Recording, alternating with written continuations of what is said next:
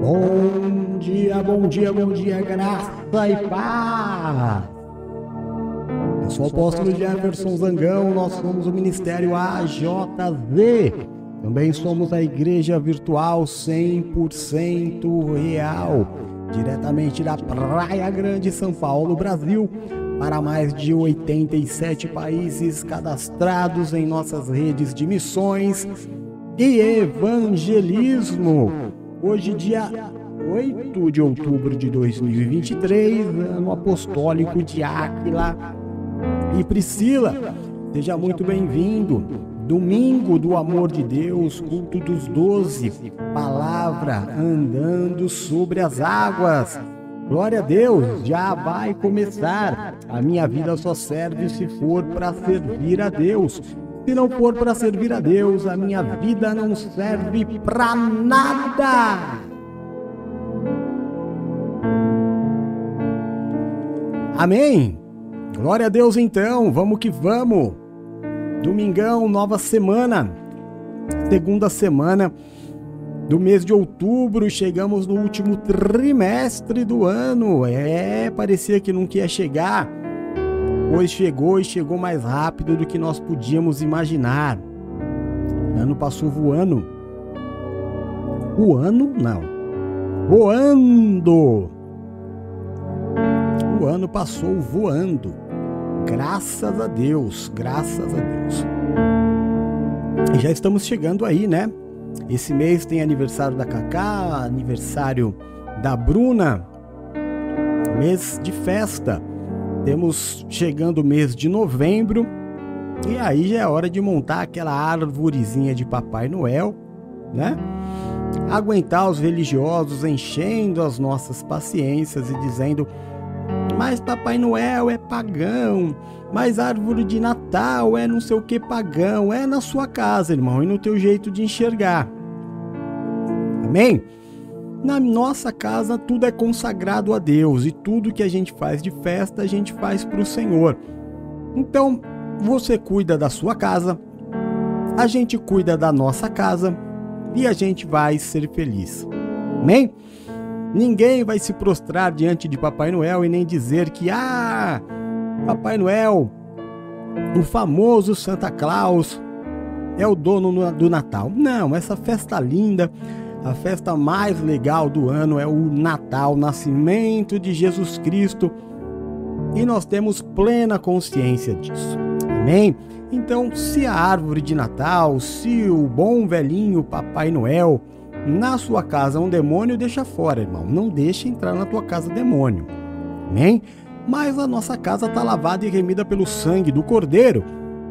E nós acreditamos num Deus maior e superior e aquilo que nós consagramos ao Senhor está consagrado e ponto final.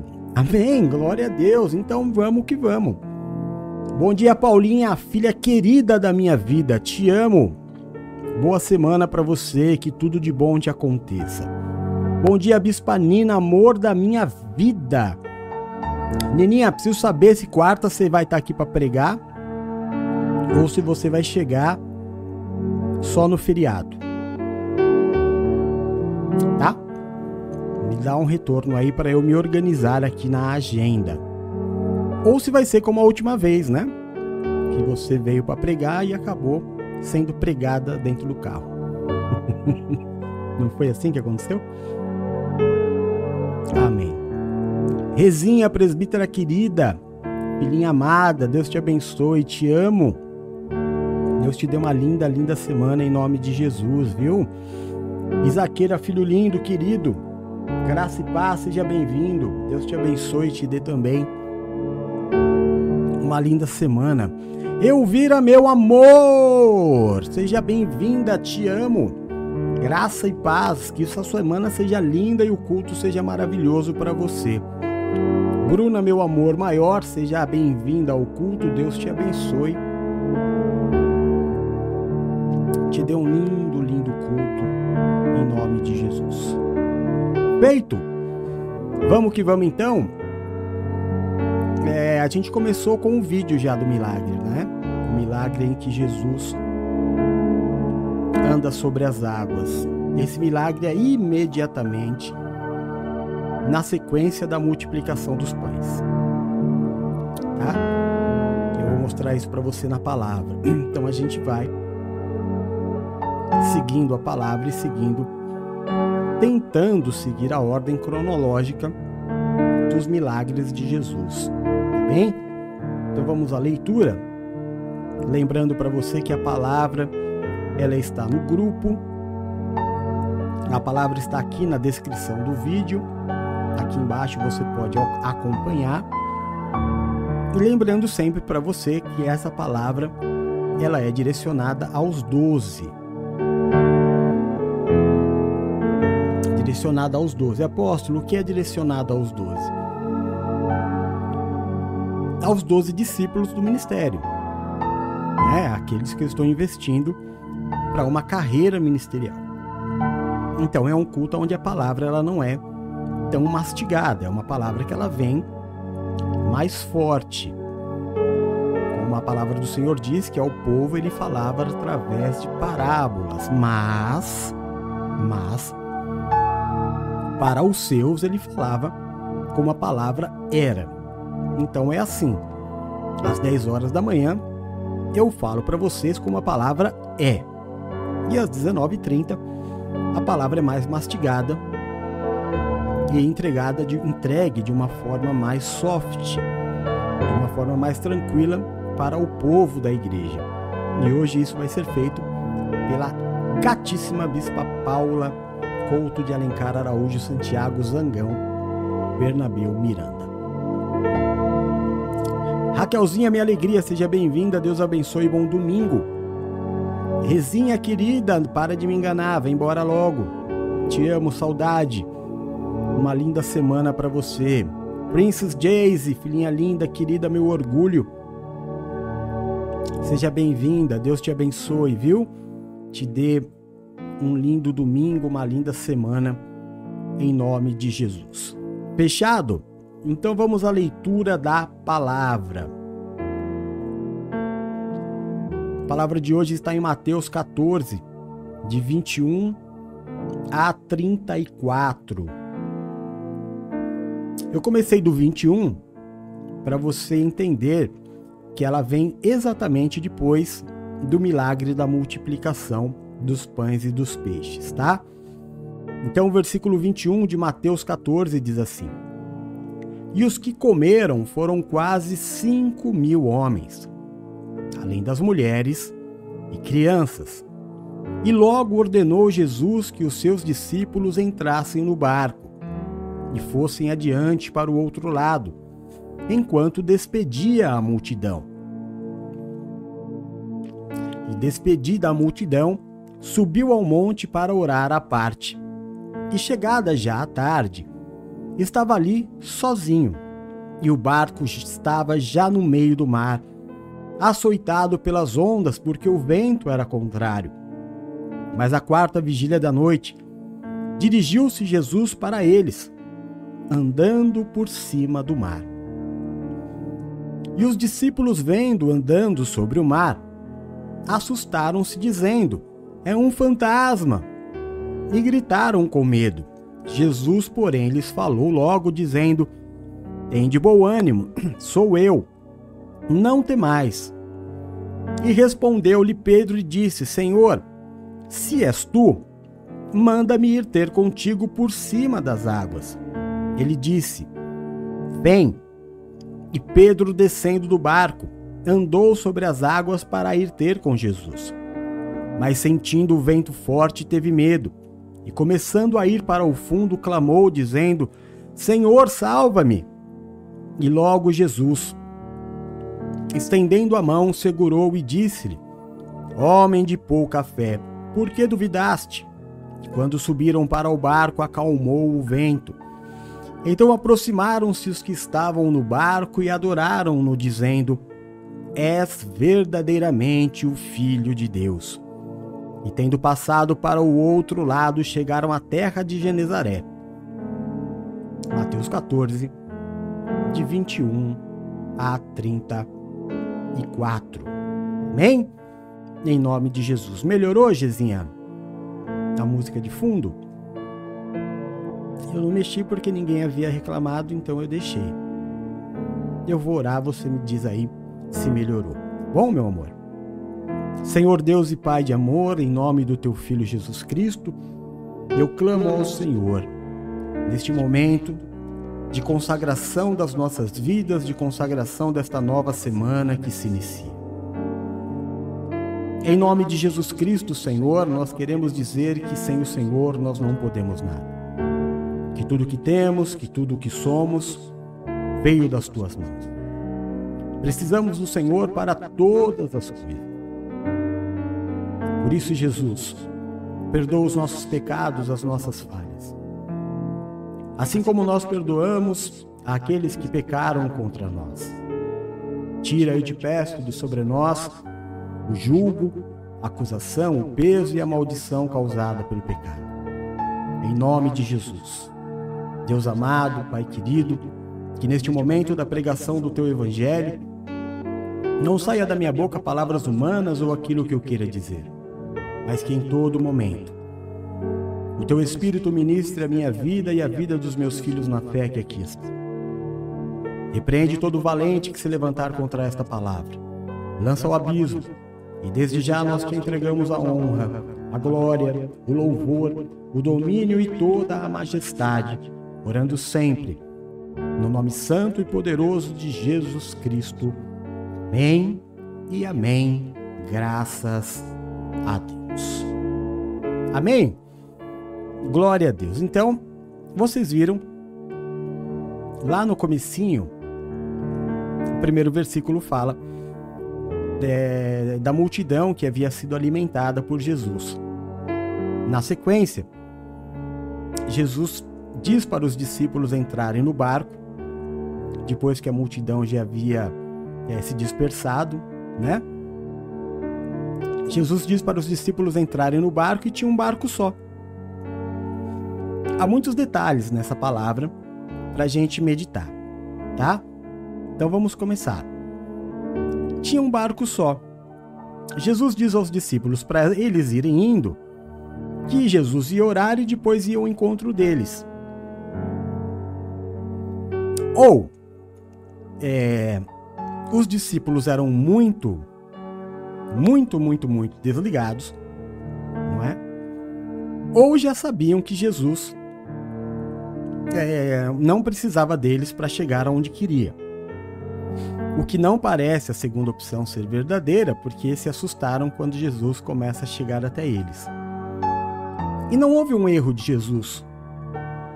Jesus também não se enganou quando disse para os discípulos: podem ir com o barco, eu vou orar e depois me encontro com vocês. Jesus não precisa de barco. Jesus usava os barcos para se fazer como nós. Nunca se esqueçam que a palavra de Deus diz que Jesus, sendo rico, se fez pobre para que nós pudéssemos nos tornar ricos. Ou seja, para que nós pudéssemos ser semelhantes a Ele. Ele se fez igual a nós para que nós tivéssemos a imagem da riqueza. Não a riqueza ostentada pelo homem. Não a riqueza de se ter um carro lindo, o que não é pecado, de você ter uma casa linda, de você ter muito dinheiro. Nada disso é pecado, irmão. Não é pecado ser rico. Não é pecado ser extremamente próspero. O pecado é viver por isso. E por que é pecado? Porque te afasta de Deus. E por que te afasta de Deus? Eu vou tentar te dizer uma coisa. Olha aqui. Tira a Bruna. Todas as outras mulheres que aqui estão. Todas. Se tirar a Bruna, que óbvio, mulheres, né? Zaqueira nunca vai ter, é, vai gerar um filho. Mas todas as outras geraram. A Paula gerou, a Nina gerou, a presbítera regerou, a Rezinha gerou, a Nina gerou, a Elvira gerou. Todas que aqui estão geraram filhos. Como é que o seu filho chegou aos seus braços? O seu filho chegou de carro importado, com relógio caro, ele já chegou vestindo roupas caríssimas. ou seu filho chegou até você peladinho da Silva, feinho, com frio, frágil, necessitando desesperadamente da sua proteção e do seu amor. Não foi assim que o seu filho veio ao mundo? E não foi exatamente assim que o seu filho, a presbítera Rê, que tem um netinho agora, o Pietro, não foi exatamente assim que eles vieram ao mundo? Frágeis, completamente dependentes. E quanto mais nós olhamos para as criancinhas que acabaram de nascer, mais nos dá aquele amor, aquele sentimento de proteção. Não é assim, irmão. Assim será a nossa volta. Como é que você acha que o pai vai te receber? De carro importado? Com as roupas caras que você comprou aqui na terra? Com o relógio caro que você comprou aqui na terra? Não. O Pai vai te receber exatamente como você veio para este mundo. Sem absolutamente nada. Fragilizado. Com o mesmo medo que a criancinha tem quando ela sai da, do quentinho, do conforto que ela já aprendeu. Ela, ela foi gerada ali dentro da barriga da mãe, é o universo dela e de repente ela é colocada para fora. Ela sente frio pela primeira vez, ela ouve barulhos mais fortes pela primeira vez. O sentimento de me agasalhe, me proteja é muito grande, assim será conosco. Quando nós sairmos desta vida e nós formos para o outro plano, é, e formos recebidos pelos anjos do Senhor, como diz a palavra, seremos recebidos dessa forma, fragilizados. Nenhum nenê nasce na arrogância. Né, o nenê não nasce dizendo assim: olha, eu não pedi para nascer, você tem a obrigação de cuidar de mim, faça o melhor, como a gente viu lá no, no, no jejum, o coração de Corá, não é? Você nos prometeu uma terra que manava leite e mel e não nos deu. A criança não vem assim. E ninguém que assim for para o outro plano será recebido em amor. O Senhor diz que nós devemos ser como crianças, que o reino dos céus ele pertence às crianças. Amém? E aquele que não for como uma criança não herdará o reino dos céus. Então tenha o seu carro de forma honesta, a sua casa de forma honesta, porque tudo aquilo que você consegue na desonestidade você está é, pecando em relação ao seu irmão, ao seu próximo, e tudo isso te será cobrado quando você for para o julgamento, não é? Então, não é pecado nenhum você ser rico, próspero, ter dinheiro. O que você precisa prestar muita atenção são nessas duas coisas. Como é que a sua riqueza está sendo construída? Segundo lugar, você é feliz por causa destas riquezas? Se você perdesse tudo hoje, o que você sentiria? que você se tornou uma pessoa extremamente fraca? O que aconteceria com seus amigos, entre aspas? Deixaria de frequentar a sua casa?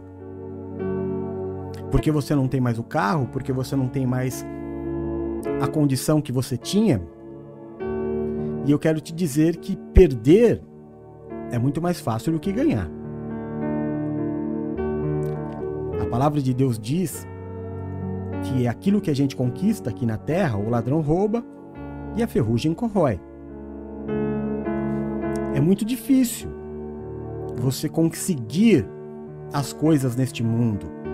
Porém, é muito fácil você perder as coisas neste mundo.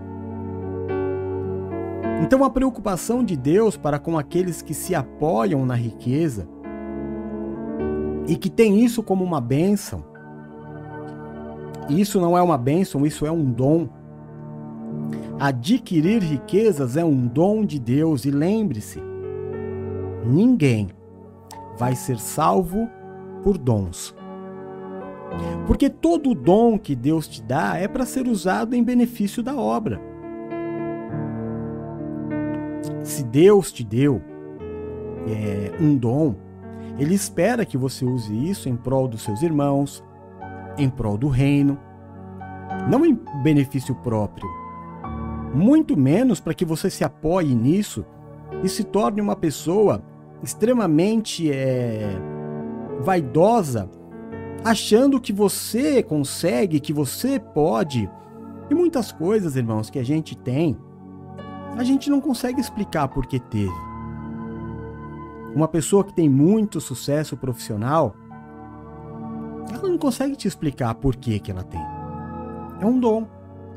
Ela pode escrever livro, ela pode é, te explicar, tentar te ensinar, mas não vai adiantar. O homem precisa entender que nada lhe será dado se isso não vier do alto. E quando eu recebo algo que vem do alto e eu não uso, claro que, é, meu irmão, se Deus me deu, um, por exemplo, um carro, é claro que Deus está me dando para eu usar, para eu ser feliz. Agora, use isso em prol dos irmãos. Use isso em prol da obra. Use isso para Cristo. Porque eu só posso ter aquilo que eu posso entregar. E quando eu digo entregar, e eu já falei isso algumas vezes, eu vou voltar a repetir, não é pegar e dar para o pastor. É fazer uso. Se eu não posso liberar a minha mulher para fazer a obra, eu vou perdê-la. Se eu não posso liberar os meus filhos para fazer a obra, eu vou perdê-los. Se eu não libero os meus bens para fazer a obra, eu vou perdê-lo. Se há um espaço na minha casa para que a palavra seja pregada e eu não uso, a minha casa vai entrar em ruína. Cada um de nós sabe exatamente aquilo que Deus nos deu. Qual é o nosso dom? E não existe nada mais triste, irmão, do que a arrogância. Mas não existe nada mais triste, de verdade, do que ver alguém que veio da simplicidade se tornar uma pessoa arrogante porque conquistou alguns bens. Cedo ou tarde, você vai perder isso. Cedo ou tarde, se você se acha melhor do que alguém, porque você tem alguma coisa, eu não tenho dúvida nenhuma em te dizer que cedo ou tarde você vai perder tudo isso. E não é praga. E não estou dizendo que vão te roubar. Pode ser, porque os, o tempo são maus, né? Hoje a gente viu lá em Israel muitos prédios sendo derrubados é, na guerra prédios inteiros vindo abaixo. Pessoas perderam tudo: mobília, familiares, moradia. Do nada. Dormiram bem e acordaram sem. Então é muito simples. Agora, existem pessoas que vieram do nada e que hoje têm uma vida boa e que se tornaram pessoas arrogantes, apoiadas naquilo que conquistou. Amém? Então, é, vai contra a condição do ser mais rico do universo ter se feito pobre. Ele não nos fez ricos para ser igual a ele. Ele se fez pobre para ser como a gente, para que nós olhássemos para ele e víssemos a riqueza da humildade. Amém? É muito diferente de ser simples de ser coitadinho. Absolutamente diferente. O que Deus quer de nós é que sejamos humildes, que tenhamos, mas que vivamos sem, é, como, ou melhor, que vivamos como se não tivéssemos. Eu tenho, amém. Eu não tenho, amém. Eu tenho um carro? Amém. Eu não tenho um carro? Sou feliz do mesmo jeito. Eu não sou respeitado por aquilo que eu tenho. Eu sou respeitado pelo que eu sou. Eu sou respeitado pelo Deus que eu sirvo. Amém, irmão? Assim Jesus disse para os discípulos: podem ir. Jesus só usava barco por causa dos discípulos, que não podiam fazer o que ele fazia, não por falta de poder, mas por falta de fé. E a gente vai ver isso no decorrer da ministração. A palavra diz que Jesus sobe e ora. E já na quarta vigília, Jesus vai é, andando, como se fosse terra firme. Jesus vai andando sobre as águas. Nós não estamos falando aqui de Jesus, presta atenção nisso. Muita atenção.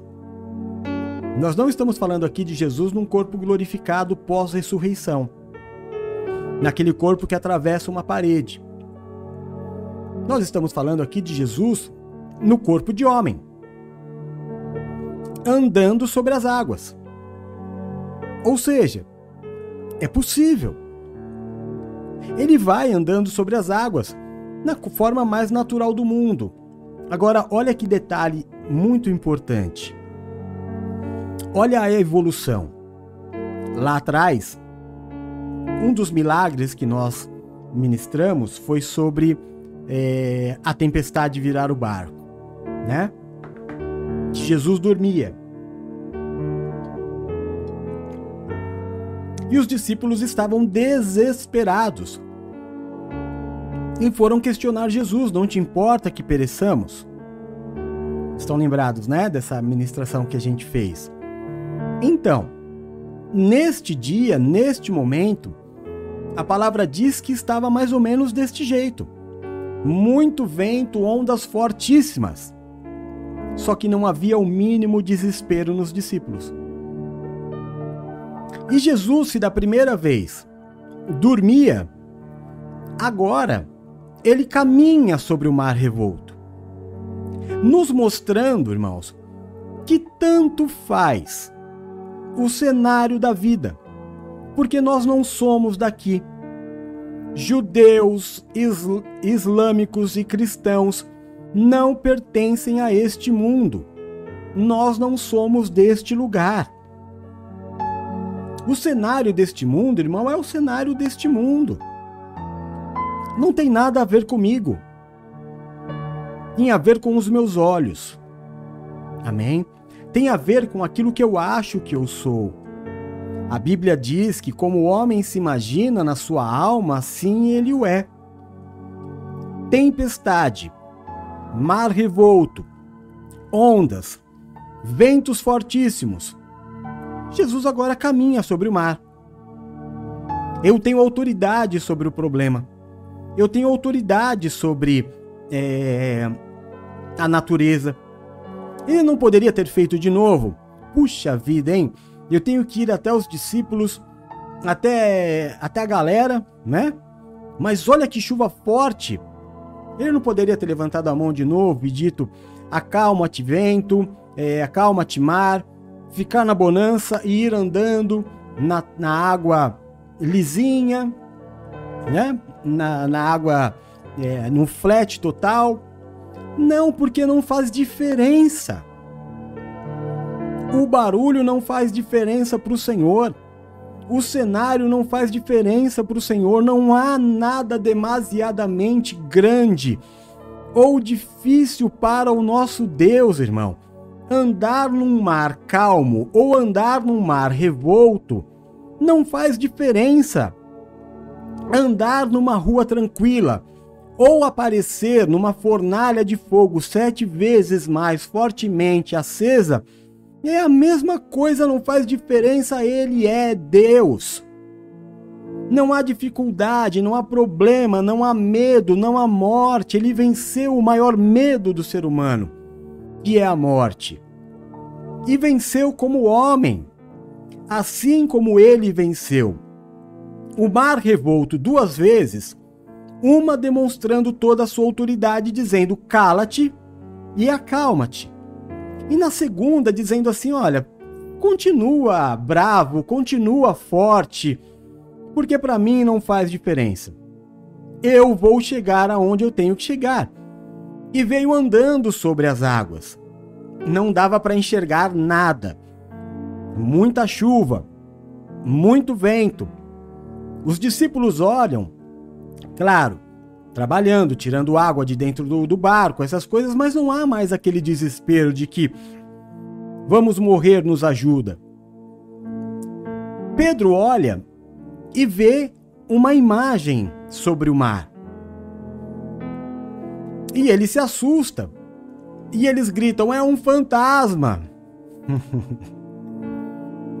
e aí Jesus diz: Que fantasma? Tá maluco? Tem fantasma nenhum aqui, sou eu. Olha como mudou, irmão. Olha como as dificuldades nos mudam. Olha como as minhas experiências com Deus me tornam mais preparados para a vida. O mesmo discípulo que disse para Jesus: Não te importa que morramos, o barco vai virar. Agora ele vê Jesus andando sobre o mesmo mar revolto. E ele diz: Se é o Senhor, diga-me diga para que eu vá até o Senhor andando assim como o Senhor está. E o que Pedro faz? Pedro havia morrido? Pedro já tinha um corpo glorificado? Não. Pedro teve uma palavra. Diga comigo aí no teu coração. Pedro teve uma palavra. E assim como Jesus não estava num corpo glorificado ainda, Jesus estava num corpo como o nosso. E aí você diz: "Ah, mas Jesus Deus". Claro, Jesus Deus mais homem. 100% homem, 100% Deus. Mas Pedro 100% homem, 100% pecador. E ele diz para Jesus: Se é o Senhor mesmo, então diga-me que eu vá até o Senhor caminhando sobre as águas. E o Senhor disse: Legal, da hora, vem, vamos andar junto. Pedro desce do barco. Pedro desce no meio da tempestade do barco. Firma os pés sobre as águas. Eu não quero ser repetitivo, mas o mesmo Pedro que lá atrás falou: Senhor, vamos morrer, agora ele pisa no mar revolto e dá alguns passos firmes sobre as águas. Enquanto ele está olhando para Jesus, ele caminha. Só que de repente, o vento forte dá uma balançada no corpo de Pedro. E a balançada no corpo de Pedro faz com que ele comece a afundar. Nesse momento, ele já entra em certo desespero. Aí ele fala: Senhor, me ajuda. E o Senhor, talvez com um sorriso no rosto, estende a mão, feliz com o posicionamento de Pedro. Tira ele da, né, da condição de estar afundando e diz: Ei, homem de pouca fé. É claro que eu já vi algumas pregações extremamente engraçadas, irmão, porque se tem alguma coisa engraçada são alguns pastores. Que não tem a mínima noção na pregação que fazem. As pessoas, eles fazem pregações do tipo assim: Pedro era um homem de pouca fé. Pedro caminhou sobre as águas, mas em determinado momento começou a afundar. Amém, irmão. Então Pedro era um homem de pouca fé e deu alguns passos firmes sobre a tempestade, sobre um mar revolto. E você? E você? Já deu quantos passos firmes sobre a água? Para estar falando de Pedro. Nem na piscina você está conseguindo dar dois passos firmes. Três passos firmes sem afundar. E aí você fala, ah, Pedro, homem de pouca fé. Jesus falar isso, amém. Jesus fez toda a caminhada sobre o mar. Mas eu falar que Pedro tinha pouca fé, estou aqui declarando que eu não tenho fé nenhuma. Nenhuma. Porque eu posso te dizer que passei alguns anos da minha vida dentro do mar. Né? A minha juventude, vou te dizer aí dos 13 até os 20 e poucos anos que eu pegava onda, que eu surfava, Irmão, eu entrava no mar às 5 e meia da manhã, saía para almoçar, voltava, saía às 6 horas da tarde. Eu nunca andei sobre os, a, as águas, só em cima da prancha, né? Ainda assim tomava uns caldo louco, tomava umas vacas violenta, bebia água salgada que não acabava mais, né? E nunca andei sobre as águas. Acompanhei também pessoas. Hum, tem, quando é feriado aqui, a gente fala que o mar tá um crowd, né? Crowd significa que está extremamente cheio de surfistas. Nunca vi nenhum andar sobre as águas. Nunca. Nunca vi nenhum pescador que passa muito tempo no mar, mas dentro de um barco. O surfista passa dentro da água, né? São experiências diferentes. O seu corpo fica balançando, você vê o peixe pular em cima da sua prancha, golfinho passar do lado. Nunca andei sobre as águas, irmão. Não dá para dizer que Pedro tinha pouca fé. Mas é natural do ser humano é, o julgamento. Eu não sou nada, eu não sou ninguém, e ainda assim fico criticando pessoas, porque acho que eu faria melhor. E a grande questão aqui é, é o que adianta o fato de eu poder fazer melhor do que tal pessoa, se Deus quer que tal pessoa faça? Deus não quer o melhor. Deus quer o melhor de quem ele escolheu. Você está entendendo? É claro que existem apóstolos ou homens muito mais capacitados, com doutorado, que poderiam estar aqui no meu lugar, vivendo uma vida de. É, de. Como é que eu vou te dizer? De rejeição ao mundo e passando para vocês gratuitamente, só em amor a Cristo, todo o seu conhecimento. Mas talvez essa pessoa não queira, porque ela tem valores maiores, não é? Então o que Deus quer? Que eu faça isso e que eu entregue a cada um de vocês o meu melhor.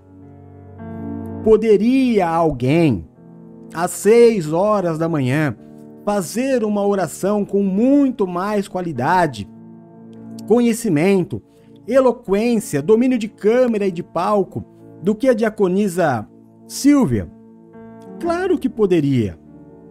Quantas pessoas não trabalham na televisão?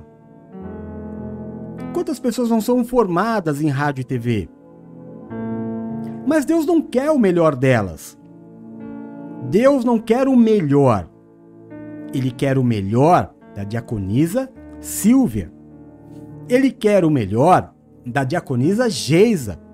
Ele quer o melhor de cada um dos ungidos, dos presbíteros, pastores e bispos e apóstolos, o melhor que nós possamos dar, e não o melhor que o mundo tem para dar para ele. A minha filha, eu tenho aqui, ó, não dá para virar. Eu ia falar da minha filha, já vou mudar o exemplo. Mas olhando aqui, ó, nessa direção, tem um quadrinho de papel com glitter cor-de-rosa de um desenho que a Juju fez para mim e que tem muito valor. E que tá ali, ó, desde o dia que ela fez para mim. Tem muito valor. Aquilo é o melhor quadro do mundo? Não.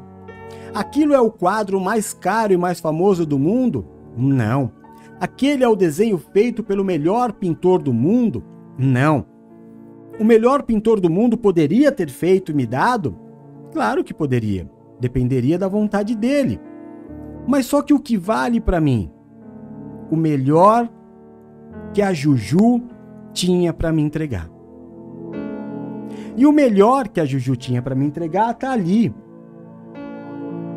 e quando chegar a vez dela, agora a Kaká vai fazer 16, 17, né? Quando a Juju for fazer 17, ela vai ver esse desenho aqui e aí ela talvez fique até com vergonha, porque você sabe que o adolescente fica com vergonha das coisas que é de quando ela é criança, né?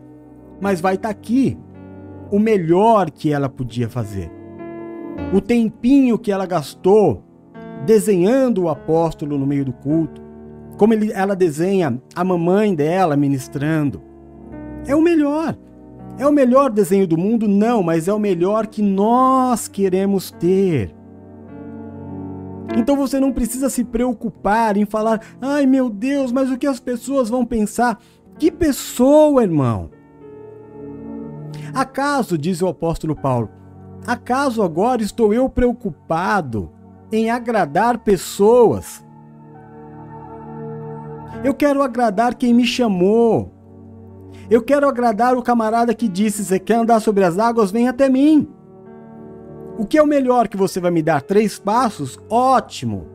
Talvez outro discípulo dissesse: Eu andaria o caminho inteiro. Tá bom, mas quem pediu? Pedro pediu. Jesus queria o melhor de Pedro. Qual é o teu melhor, homem de pouca fé? O meu melhor, Senhor, é te mostrar que eu já não tenho mais medo do mar, que eu já não tenho mais tempo do medo do mau tempo, que eu já não estou preocupado se o mar, se o barco vai virar. O que eu acredito hoje é que através da tua palavra, se o barco virar, eu sou capaz de andar sobre as águas. Oh, aleluia, glória a Deus. E é tão pouco tempo. E às vezes a gente passa por problemas, por dificuldades na vida, por um problema financeiro, porque Deus está te ensinando a viver sem dinheiro. Porque enquanto o dinheiro for a coisa mais importante do mundo na tua vida, irmão, o teu sofrimento vai ser o dinheiro. Enquanto entregar o dízimo na igreja por uma grande luta para você, você não vai sair do lugar porque você tem um outro Deus. Quando nós entregamos para Deus, a gente está falando, Senhor, deixe eu caminhar a pé sobre as águas. Mas e se eu afundar? Afundei. Mas quem é que na história vai dar três passos firmes sobre as águas? Eu só posso ter o que eu posso entregar. Em tão pouco tempo, Pedro, desesperado que o barco ia mudar, afundar, agora ele diz: Eu vou andar sobre o problema. E quando você vencer o teu amor ao dinheiro, quando você vencer o teu amor aos bens materiais, quando você vencer a tua vaidade, quando você vencer as tuas manias, quando você vencer a idolatria própria, você vai dar passos firmes sobre as águas também. Nenhum pai quer que o filho sofra. E quando Deus te ensina a viver sem dinheiro ou não valorizar o dinheiro, usar o dinheiro, viver o dinheiro, então você vai sendo aprovado. Amém? Em nome de Jesus. E aí Jesus, óbvio, estende a mão, tira Pedro. Todo mundo deve ter dado risada. Em nenhum momento, nenhum momento alguém fala: Senhor, e o barco e essa chuva? Estamos preparados. Já passei por isso. Não sou mais um neófito na fé. Eu estava agora há pouco, fui comprar o bolinho do Rodolfo na, na madrinha e a gente estava falando sobre isso. Não dá para voltar atrás, irmão. Nós já vivemos muitas coisas com o Senhor. Voltar atrás agora é, um, é uma, assinar a minha idiotice. Eu já vivi o antes e estou vivendo o depois o antes de Cristo e a minha vida depois de Cristo. Não, como disse o apóstolo Paulo, não que eu já tenha alcançado as minhas bênçãos, mas olhando para as coisas que para trás ficaram. Não me esquecendo de quem eu era e quem eu sou, de como eram os meus dias e como são os meus dias hoje. Então nós podemos andar sobre os nossos problemas nós podemos suportar. Amém? Se nós estivermos com Cristo, nós podemos suportar. Abandone as coisas deste mundo, irmão. Use as coisas deste mundo. Use. Cuide bem daquilo que você tem. Olha, eu tô aqui de frente com o computador que a Renata me deu. Faz dois anos, vai fazer dois anos. Ele está exatamente igual. Igual. Talvez se eu tivesse comprado, ele estava já baleado. Mas ele continua na mesma cor, com o mesmo brilho, um pouco mais potente porque coloquei memória nele, mas com todo o cuidado do mundo de entender, foi Deus que me deu.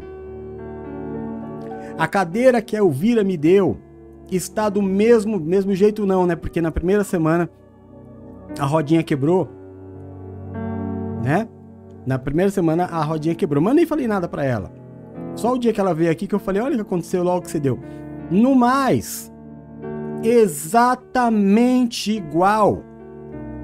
O microfone que o Ronaldo me deu, meu irmão querido, exatamente igual. Limpo, lubrifico, deixo cheiroso. Essa mesa de madeira que eu uso, que foi minha mãe que deu, há anos, há anos eu trabalho sobre ela. Eu já fiz todo tipo de trabalho em cima dessa mesa. Exatamente igual. Eu não quero uma mesa melhor. Se Deus me der, eu aceito. Tem duas mesas aqui na sala, né? Uma mesinha que veio da Valéria, que é bem mais nova do que essa, às vezes eu, eu mudo, e essa mesa.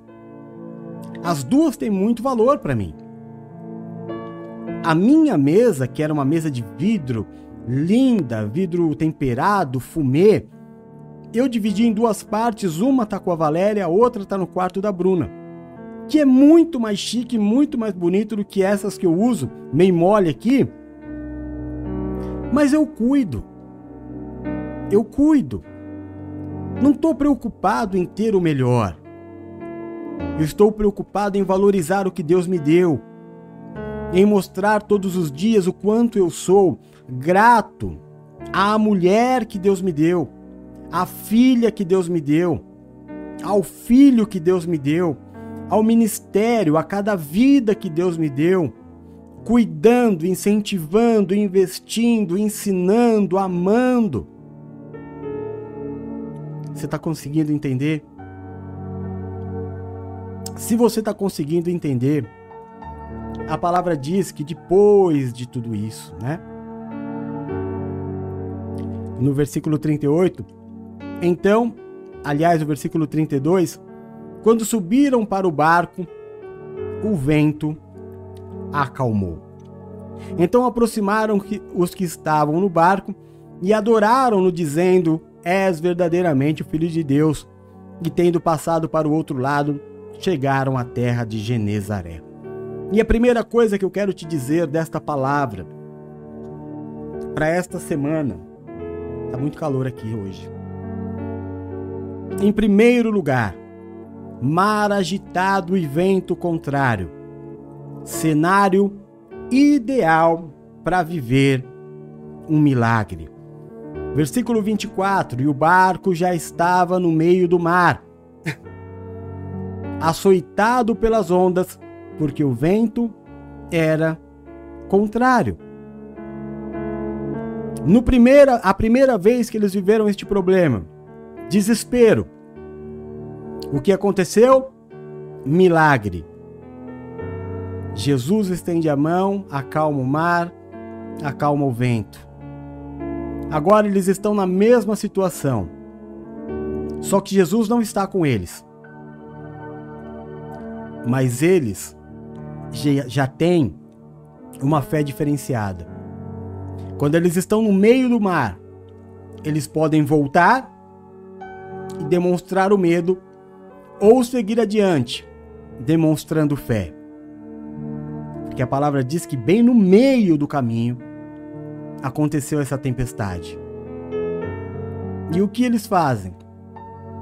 se mantém na lembrança de trazer à memória aquilo que dá esperança.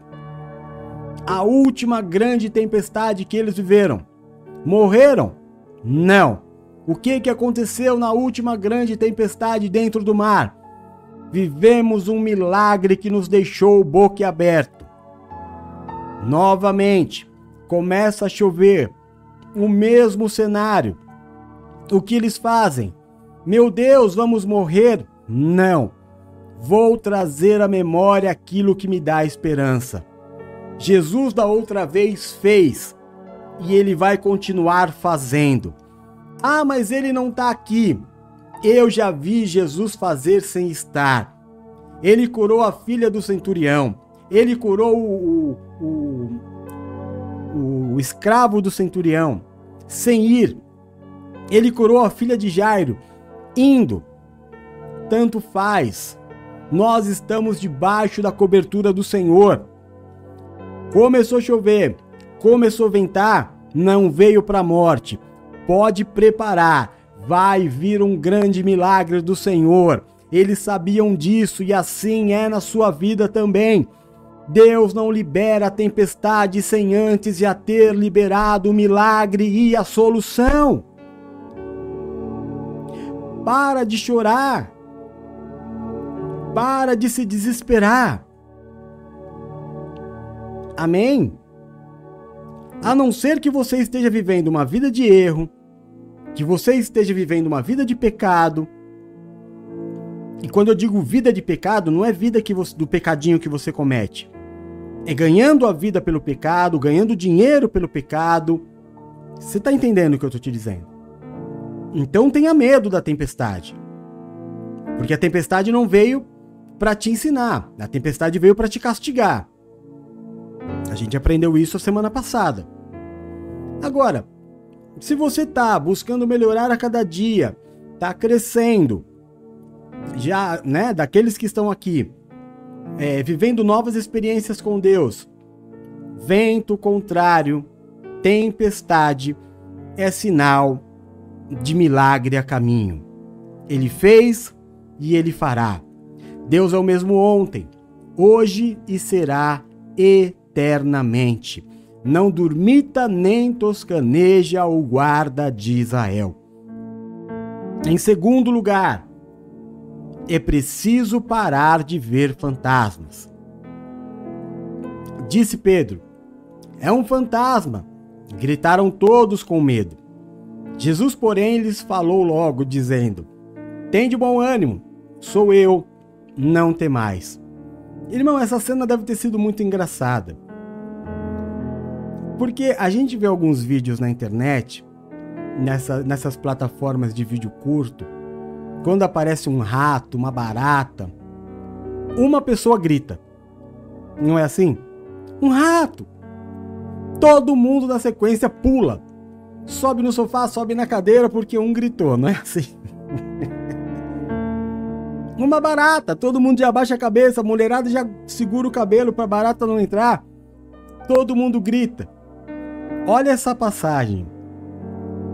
Pedro grita: É um fantasma. E o que todos fazem? Começa a gritar. Deve ter sido depois, irmão. Sabe quando acontece com a gente? Que depois de passar por algum problema, a gente começa a relembrar e dar muita risada sobre o que aconteceu, não tenham dúvidas que isso aconteceu. É um fantasma, e todo mundo. Ai, oh, meu Deus, fantasma! Jesus fala que fantasma sou eu. E você, irmão, assim como eu, precisa parar de ver fantasma. Amém? Não acredita naquilo que os teus olhos te dizem. Não é porque você viu que é. Ninguém disse para Pedro. Agora, há evidências. Se houvesse uma, uma câmera GoPro naquela época, se Pedro filmasse uma tempestade, ele no, eles no barco e um homem andando sobre as águas, e, e fosse na época de hoje, né? Fosse colocado nas redes sociais e isso viralizasse, o que todo mundo ia dizer? Um fantasma. Tá todo mundo vendo. E o que os meus olhos veem é um fantasma. Porém, não era. Existem duas formas de nós entendermos essa segunda parte. A primeira é essa: não é porque os teus olhos viram. E a Valéria me ensinou muito isso essa, é, esses últimos dias. Conversou muito comigo sobre isso. Calma. Parece que é, mas pode não ser. Calma, amor. Parece que é, mas pode não ser. Eu acho que não é. Aí já parte do princípio, né? Como é que as duas pessoas estão enxergando a mesma coisa? Uma acha que é, a outra acha que não é. Então já é complicado. Não é verdade? E a segunda é ver problema onde não existe. É ficar vendo fantasma. Eu não estou falando para você não vigiar. A Bíblia diz vigiar e orai. Aonde a fumaça há fogo. Agora, cuidado. Cuidado com aquilo que você tenta decifrar. É, é, irmão, é, são as pessoas que têm sonho e quer significado. Feiticeiro da fé. A Bíblia é clara, Deus não quer que saibamos do nosso futuro. Que graça teria? Olha Jesus, chega para os discípulos e fala: Olha, é o seguinte, vocês vão entrar no barco, quando vocês chegarem lá no meio, vai bater uma grande tempestade.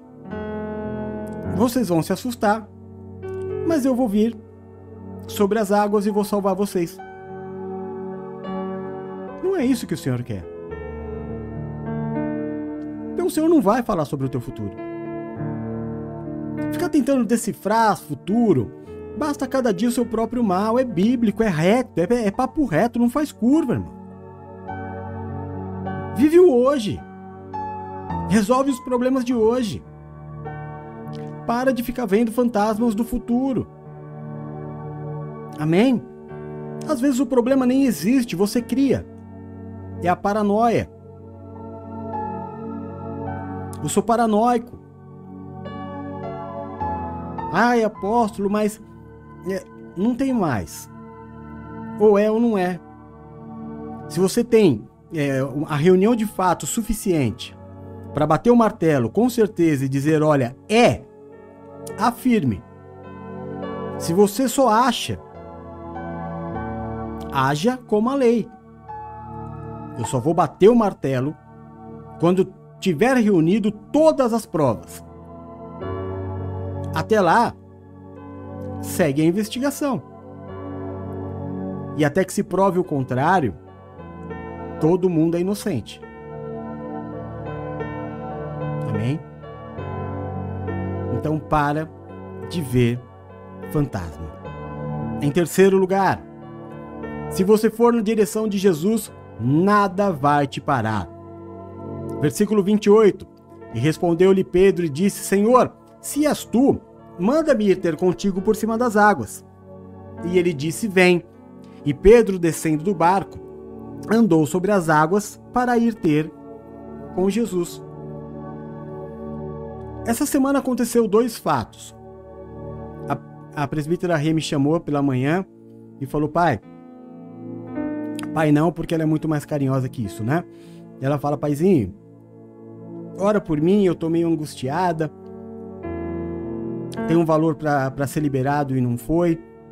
E eu falei para ela: Filha, não fique preocupada. Eu vou te dar uma palavra. Você não está sozinha. Você está andando comigo. Amém? Até o final do dia, isso vai estar tá resolvido e você vai me dar uma boa notícia. Nossa, apóstolo, que poder não é poder, irmão. Deus me colocou na vida dela para cuidar dela. O poder é de Deus, não é meu. A minha obrigação é liberar a palavra sobre ela. Chegou no final do dia, ela me chamou e falou: Ufa, resolvido Eu falei, amém. Uma outra situação aconteceu com a Valéria. Um camarada que tinha lá um, uma venda para fechar e aí falou para ela me contando, né? Eu não entendo muito dos negócios dela, mas ela me contando mais ou menos o que eu entendi, mas eu também não preciso entender, eu preciso só apresentar diante de Deus. O camarada tinha que fazer o pagamento, no dia de fazer o pagamento, ele disse que ao invés de pagar, ele pegou o dinheiro e aplicou e agora não podia mais pagar. E ficou meio esquisito a situação. Ela me contou. E eu fui pôr o joelho no chão. Aí passou acho que um dia ou dois. Ela falou para mim assim, amor, e eu nem falei para ela, porque eu não falo para nenhum de vocês, estou orando por você. Tem nada mais ridículo na vida, irmão. Tem nada mais ridículo. Tem um pastor que fica fazendo isso com a Valéria. É, ele manda um WhatsApp pra ela e fala: Nesse momento tô orando por você. Tá bom, pastor, o que, que você quer que eu faça? Você já pensou, irmão, se toda vez que eu tô orando por você eu mandar um, uma mensagem de WhatsApp falar: Tô orando por você? Misericórdia. Primeiro, é minha obrigação. Tenho que, que falar para você que eu tô orando por você. Eu tô. Mas o fato é que a Valéria veio e falou assim: amor, reverteu tudo. Você acredita que o camarada falou que conseguiu desfazer o negócio? Eu falei: esses negócios não se desfaz. Isso aí é joelho no chão. Então, eu dei esses dois exemplos para te dizer: se você for na direção de Jesus, nada te para. Nada te para. Nem a inveja, nem a macumba, nem a falsidade. Irmão, Deus vai tirando do caminho a falsidade. Deus tira do caminho falso. Por mais que você goste, você vai falar: ai meu Deus, mas eu gostava tanto. Vai sair da tua vida. Vai sair. Eu disse ontem, né? Culto de sábado, embora seja é, encerramento, nem todo mundo participa, o que é um grande problema para o seu jejum não assistir, não participar do culto de encerramento, na verdade, da oração. Mas é, como é que eu posso ter um pastor, um presbítero, uma diaconisa, um bispo, que vai pregar na igreja, e aí ele vem aqui e ele usa a, a mídia da igreja, vai pregar para a igreja, que não é um povo dele, é um povo de Deus. E aí ele fala, fala e repete todo o culto, olha, os cinco passos da igreja. Você tem que orar todo dia, jejuar, dizimar, ler a palavra todo dia, assistir os cultos regularmente. Agora mudou a direção, né? O culto dos doze, você assiste esse culto, de preferência duas, três vezes na semana, para a palavra guardar no teu coração mas fica na liberdade de assistir os outros, sem obrigatoriedade, né? O camarada vem e prega, o, o, o, mas ele não faz. Não pode continuar. Não pode continuar. Então eu tenho que vir aqui e falar assim: olha, irmãos, cinco passos do ministério. Eu faço quatro. Eu não oro todo dia. Eu jejuo, dizimo, leio a palavra e participo do culto. Ou então, dos cinco, eu faço três. Eu não sei qual vai ser a sua autoridade, né, para com as pessoas e diante do Espírito Santo, de usar um ministério onde você tem uma visão, tem um direcionamento, você não cumpre, mas fala para as pessoas cumprirem. Isso é falsidade, é lógico que Deus vai te tirar.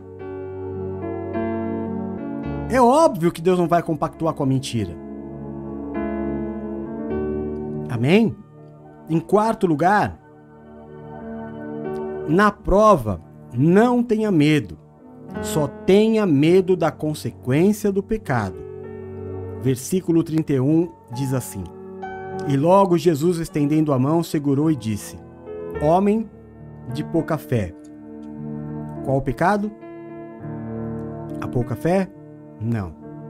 Por que duvidaste? Então, você precisa ter medo não é da luta. É se essa luta foi causada por causa do teu pecado. Se essa luta que você está atravessando foi porque você desafiou a Deus, como Corá. Eu sei que depois da ministração da semana passada, muitas coisas ficaram mais alertas no teu coração. Né? Mas você está num casamento de um jugo desigual que você escolheu. Você sabe que o que você está passando não é prova. É fruto da tua escolha. É fruto do teu pecado. É fruto de você ter desafiado a Deus em entrar num jugo desigual. Se você trabalha com o pecado, por exemplo, embora isso é, aqui a gente não possa usar muito. A gente não vive num país onde a gente arruma emprego do, do que a gente quer. Tem muito engenheiro trabalhando de Uber, né? Mas se você vive, vive fazendo apologia ao pecado, incentivando o pecado através da sua profissão, então você não pode dizer que o que você está passando é prova, é consequência do teu pecado. Muitas lutas dentro da sua casa, dentro da tua família, não é prova, é consequência do pecado. Então não tenha medo da prova. Tenha medo se o que você está passando é fruto do vício, é fruto do pecado, é fruto da avareza, é fruto da feitiçaria, é fruto da prostituição espiritual. Né? Outro dia a Nenê, tadinha. Tadinha não, tá amarrado, né? Não tem nada de tadinho no nosso meio. Mas ela tá começando agora com a gente. E aí ela não participou, acho que de um culto. Ela não veio no culto presencial. No dia seguinte, ela colocou um texto até que bonito, interessante, mas de um outro pastor no grupo da nossa igreja. Eu encontrei ela e falei assim: Eu não sei se eu te dou um croque por você, porque você não veio no culto, ou se você teve a ousadia de colocar no grupo da igreja uma palavra de um outro pastor que não seja eu. Porque se aquela palavra foi você que escreveu, lindo, acho lindo, mas não foi. Porque aquele tipo de, de linguagem não é sua. Aí ela falou: Não, eu, uma pessoa me mandou e eu passei. Eu falei: Então, a gente não precisa disso. A gente tem apóstolo, tem bispos, tem pastor, tem presbítero, tem diácono que prega. Tem palavra, aqui ninguém passa fome. Agora, o problema é não ir no culto da tua igreja e se alimentar de outro pastor. Olha a bagunça que vai acontecer na tua cabeça. Então, imagina o seguinte: a, a Silvia e o Ney resolvem abrir um, um grupo de WhatsApp de clientes do mercadinho, né? Aí eu vou lá, pego o folheto de promoção do Estrinha e jogo no grupo do mercadinho do Ney. Ah, não fiz por mal, é só para orientar o povo que lá tá em promoção. Irmão, por favor, que os clientes do Estrinha recebam as promoções do Estrinha e que os clientes do Mercadinho do Ney recebam né, as promoções do Mercadinho do Ney. Não há interesse nenhum em nós saber o, o que está acontecendo no Estrinha. Quem quer saber do Estrinha vai buscar no Estrinha. Quem quer saber da Universal, vai buscar na Universal. Quem quer saber da Mundial, vai buscar na Mundial. Quem quer saber da Renascer, na Bola de Neve, vai buscar. Você já imaginou no grupo da, do Bola de Neve alguém pegar o nosso culto e postar lá? Você acha que vai gerar vai cheirar bem? Não vai, irmão. Não é saudável. A nossa visão de vida é diferente da deles. Aí causa confusão, é fogo estranho no nosso meio.